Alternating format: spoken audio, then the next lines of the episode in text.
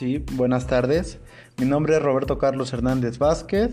Eh, la función del tutor virtual básicamente es acompañar al alumno a, su proceso formativo, animándolo al aprendizaje y resolviendo sus dudas bajo formación a distancias.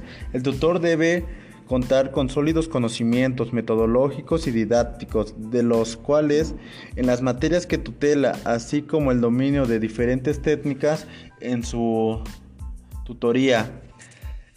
bueno, hago mención a que el, tutor debe de, estar, de contar con mecanismos y herramientas suficientes para que el lector, el usuario o el, estudiante se le facilite más la, la enseñanza o de lo que están aprendiendo. Eh, también el tutor debe de contar con planificación. El tutor prepara la discusión, se fundamenta en indicaciones y orientaciones.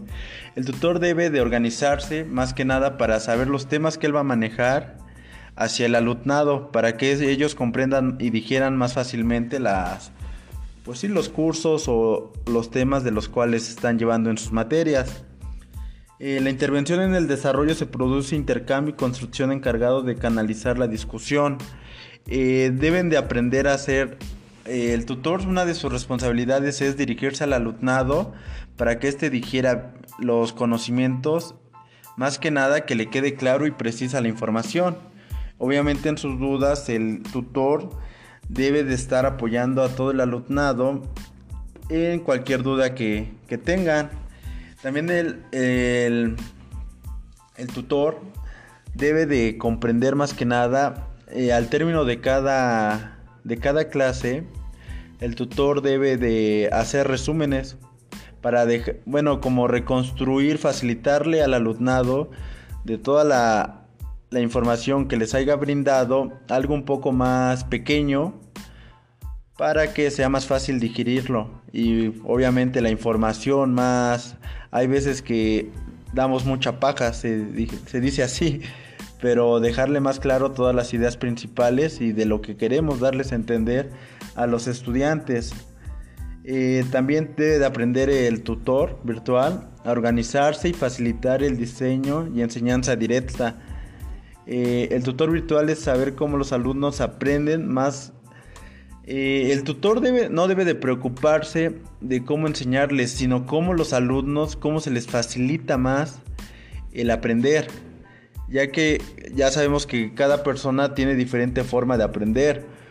Unos somos viendo las cosas, ya sea de modo visual, otros de por oído, se podría decir, auditivo más que nada. Y entonces enfocarnos a ver cómo, cómo, nos, cómo podemos facilitarles las cosas a los alumnos, ya sea por medio de resúmenes, de actividades, de grabaciones, no sé, de videoconferencias, reuniones, foros. Son, son varias cosas. Y también el alumnado debe de asesorar a todos las a todos alumnado en cualquier cuestión, dejarle claro y precisa la información. Obviamente el tutor debe de estar mm, más que nada capacitado en los temas que él va a manejar, debe de dominar el tema. ¿Por qué dominar el tema? Porque debe de facilitarle a todo el alumnado eh, el tema y cualquier pregunta que en su momento con las lecturas vayan saliendo.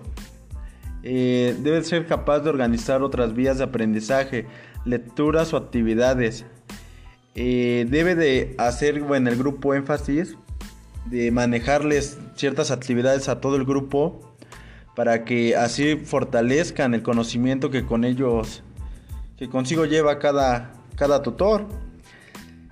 Eh, el tutor ocupa un lugar muy importante ahorita en la enseñanza, como siempre lo ha sido, ¿no? Tanto presencial como eran las clases, pero ahorita por la contingencia del COVID que se está viviendo en el, en el país, nos conlleva, ¿no? A siempre ha estado lo de las clases virtuales, pero ahora más que nada tenemos que fortalecer ese Eh, con esto que se vive ahorita el tutor virtual debe de ser un acompañante al alumno, a dejarle claro, apoyarlo, porque obviamente no es lo mismo la enseñanza. Eh, lamentablemente para los tutores ahorita es un pues es un reto más que nada tener eh, al grupo o a quien está en el foro llamar su atención y tenerla constantemente porque si en presencia eh, los alumnos se, se distraen bastante ahorita por cuestiones de videoconferencias o por videollamadas la verdad no sabemos si nos están poniendo atención o no entonces lo que es una responsabilidad del tutor tenemos que darle clara y precisa la información a todos los alumnos y obviamente apoyarlos y reforzarlos, ya sea con diferentes actividades. Gracias.